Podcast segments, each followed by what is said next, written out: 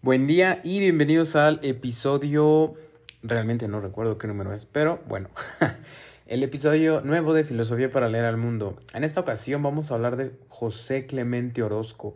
La verdad es que yo sé que siempre digo esto, pero de todos los pintores mexicanos, él es mi pintor favorito. Y pues bueno, eh, en este breve podcast vamos a ver más o menos, no mis razones, pero sí eh, eh, un poco de qué cosa puede hacer un pintor dentro de un podcast de filosofía, ¿no?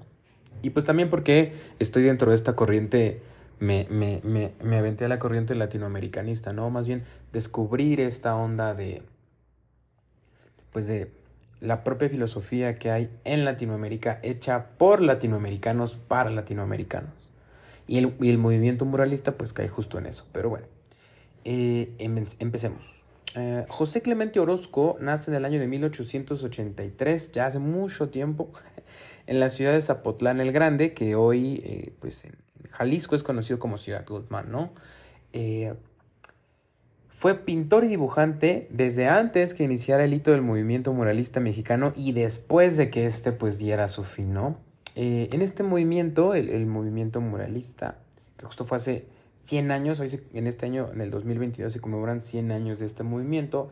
Participaron pintores como eh, Fermín Revueltas, Aurora Reyes, Gerardo Murillo, el doctor Atl, eh, Federico Cantú y bueno, los tres principales o los tres más reconocidos eh, representantes de este movimiento pues son David Alfaro Siqueiros, Diego Rivera y por supuesto José Clemente Orozco. Realmente es muy curioso que estos tres lograron juntar sus esfuerzos, y bueno, claro, los, demás, estos los más reconocidos, pero si nos centramos en estos tres, eh, lograron juntar eh, sus habilidades, sus talentos, aún teniendo ideologías tan aparentemente afines, pero pues que con el tiempo fueron creciendo eh, brechas, ¿no? Pero bueno. Em, este movimiento, el movimiento del muralismo, tenía su raíz, su génesis en la búsqueda de la identidad nacional mexicana. Es decir, qué era el pueblo mexicano, qué era un mexicano, una mexicana y qué significaba ser parte de este país, porque cabe decir que hasta este entonces o hasta estos momentos, pues existe la tradición moderna. ¿Qué quiere decir esto? Que pues nos entendemos, y si lo enlazamos un poquito con el episodio anterior de Enrique Dussel, pues obviamente tenemos esta eh, eh, idea eurocéntrica de nosotros mismos. Es decir, nos entendemos con base en lo que. en los ojos de Europa. ¿no? Así es como nos vemos, como los veían los europeos. Y bueno, el contexto durante el cual se desarrolla este grandioso movimiento muralista es uno postrevolucionario, es decir, estamos hablando de 1920, 1922, justo hace 100 años. Y bueno, México estaba hecho trizas, estaba completamente destrozado. Ya habíamos tenido más de 500 años de, colonia, bueno, conquista, colonia, de saqueo. Luego viene el movimiento de independencia y posteriormente la revolución. Al final, guerra tras guerra tras guerra, lucha, muerte. ¿no? Entonces, México ya estaba completamente destrozado, ¿no? Y pues bueno, la revolución aportó a esta eh, eh, a que México estuviera ya completamente consumido, ¿no? Pero bueno, al menos y en teoría ya no había un yugo al que, eh, que, estuviera encima por de nosotros, ¿no? Podíamos ser libres y bueno, con esa nueva y adquirida libertad es necesario que, o bueno, fue necesario que se preguntaran por aquel entonces sobre el futuro del país. Es decir, ahora que en teoría, de nuevo todo en teoría, porque pues sabemos qué pasó al final, ¿no? Qué rumbo va a tomar el país, ¿no? Ya que no estamos siendo controlados por Porfirio Díaz, que pues bueno, al final Porfirio Díaz siempre tenía su progreso en mente, pero pues progreso para quién? Progreso para la clase privilegiada. No hay que perder eso de vista. Entonces, ya que no teníamos a este señor encima, pues entonces ahora éramos nosotros, en teoría el pueblo, quien podía decidir el rumbo. Entonces, hacia dónde va el país y pues también veíamos todos los posibles rumbos que se podía tomar. Pero, y eh, haciendo hincapié con lo que se decía hace rato, para poder hacer todo esto, para poder tomar estas decisiones de la manera más adecuada, era necesario que se contestara una pregunta bien, bien fundamental, que es, eh, ¿qué significa ser mexicano? Lo repito, ¿qué significa ser mexicano? ¿no?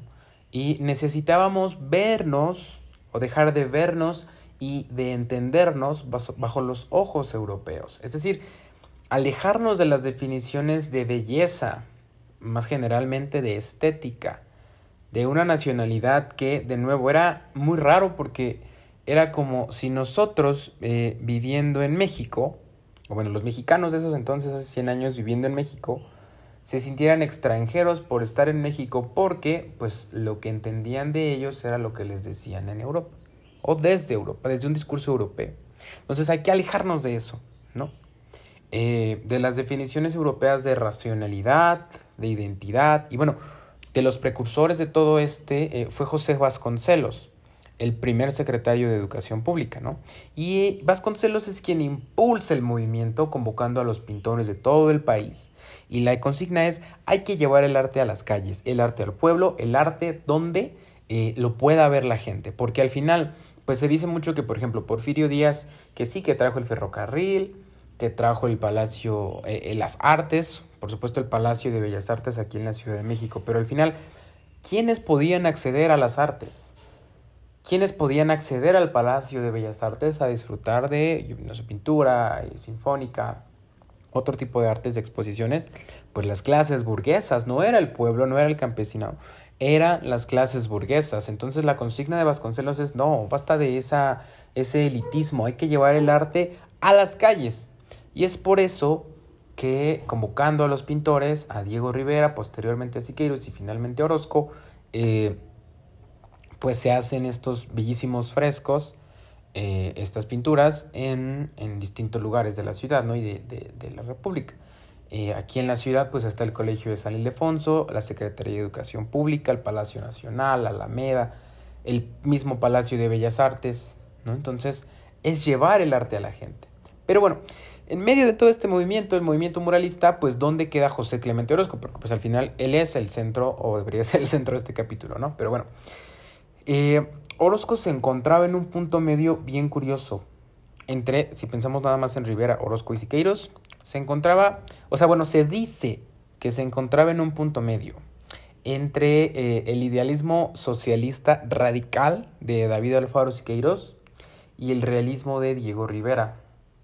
O sea, se dice que Orozco estaba como ahí a la mitad, ¿no? Como eh, eh, eh, no era radical como Siqueiros, pero tampoco quería un realismo tan exacerbado como el de Rivera, ¿no? Entonces, pudiera ser cierto, pero más bien Orozco, la pintura de Orozco y el pensamiento de Orozco vivían en un espectro distinto, en un, en un ideal distinto. básicamente Orozco se encontraba en otro plano, ¿Por qué? Pues bueno, Orozco era un artista, sí, obviamente, pero lo importante acá es que es entender que él veía y comprendía al arte más allá de un contexto político. Por ejemplo, a diferencia de Siqueiros, que Siqueiros, su, obra, perdón, siempre estaba cargadísima eh, eh, y súper inmersa dentro de un contexto político bien marcado, de acuerdo a los ideales de él. ¿no? Su gran obra, sus grandes obras, completamente inmersas en un contexto político, en el contexto político actual de esos entonces, ¿no? Pero en cambio Orozco, Orozco pensaba que el arte no necesariamente tenía que contener un mensaje político, es decir, arte por el arte, ¿no? Y pues justo por eso pues tuvo eh, eh, diferencias con principalmente con Siqueiros, quien lo criticaba por hacer pinturas u obras que no tuvieran un mensaje revolucionario, ¿no? el famoso mensaje revolucionario.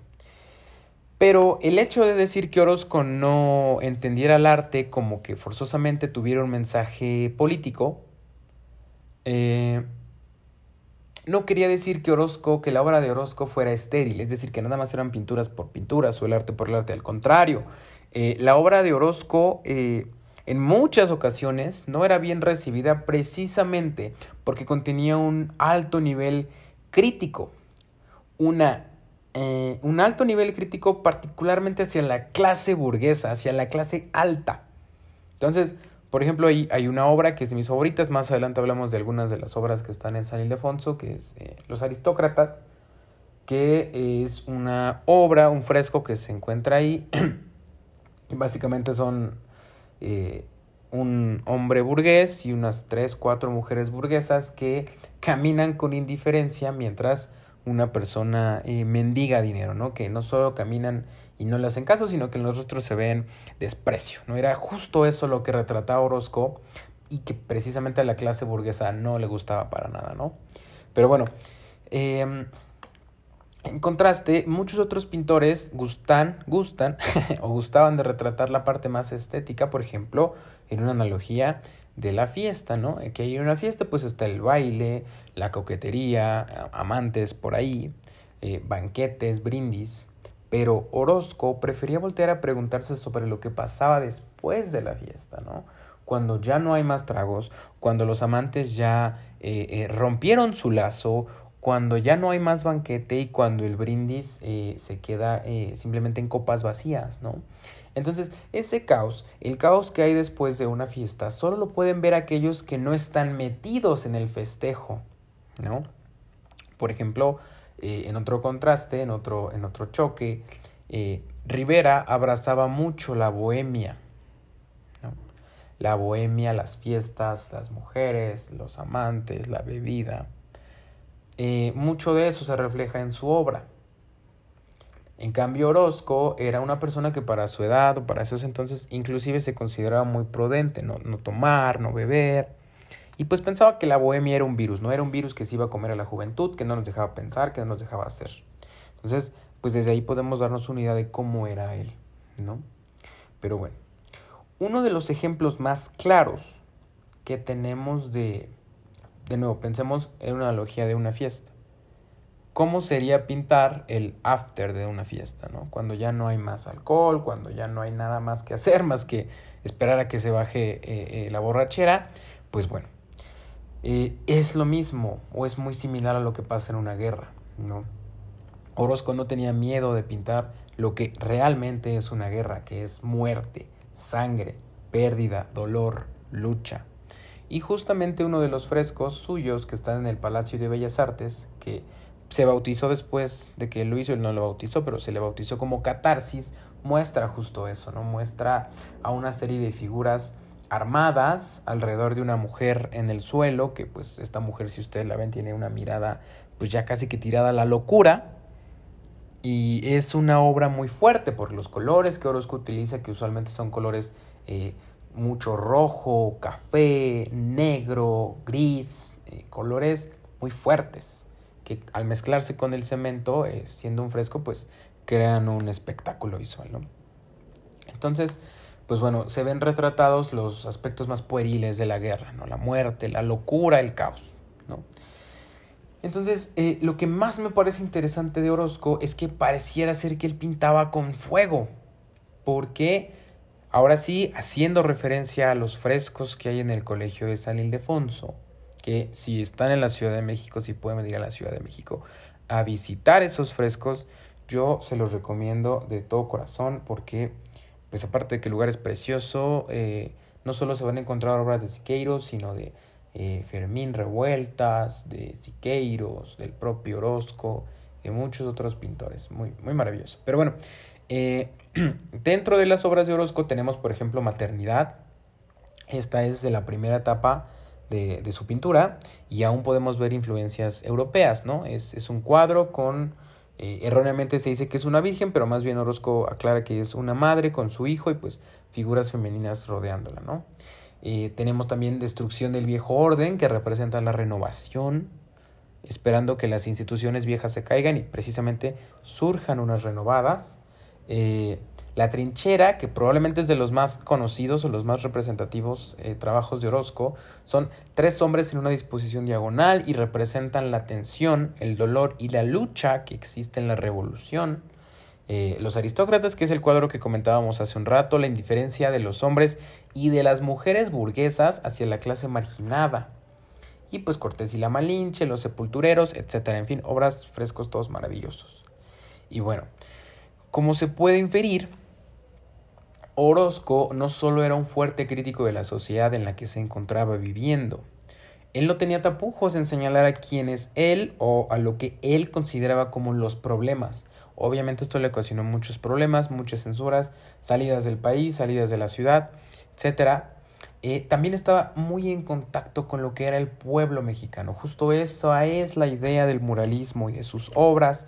Era que, la, que el arte llegara a las calles, pero que reflejara lo que era el pueblo mexicano. Y si el pueblo mexicano en esos entonces era un pueblo campesino, era un pueblo trabajador, un pueblo que sufría, pues eso mismo vemos en las obras de Orozco.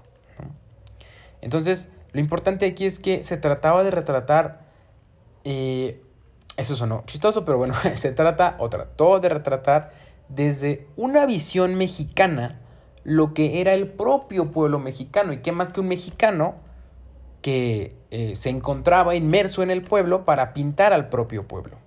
¿no? Eh, sin embargo, esto no quiere decir que Orozco no, como ya lo habíamos dicho, eh, no quitaba lo crudo del pueblo mexicano. Es decir, no quitaba la sangre de las batallas, no quitaba la marginación de las clases bajas, el privilegio de las clases altas y su desprecio por todo lo demás, que no fueran ellos mismos, ¿no? Entonces, en fin, Orozco representó la llama que incendió en pintores posteriores y también agregó a la identidad nacional el fuego que cambió a mejor y para mejor al país. En ese sentido es que Orozco es esta figura maravillosa, es... Eh, este momento de cambio en el país donde, si miramos hacia atrás, es uno de los más grandes pintores de toda la historia. Porque de nuevo, en una idea muy eurocéntrica estamos muy acostumbrados a mirar hacia, por ejemplo, últimamente se ha hecho muy famoso Gustav Klimt, que también pienso que es un pintor maravilloso, eh, Egon Matisse, eh, el propio Rivera, ¿no?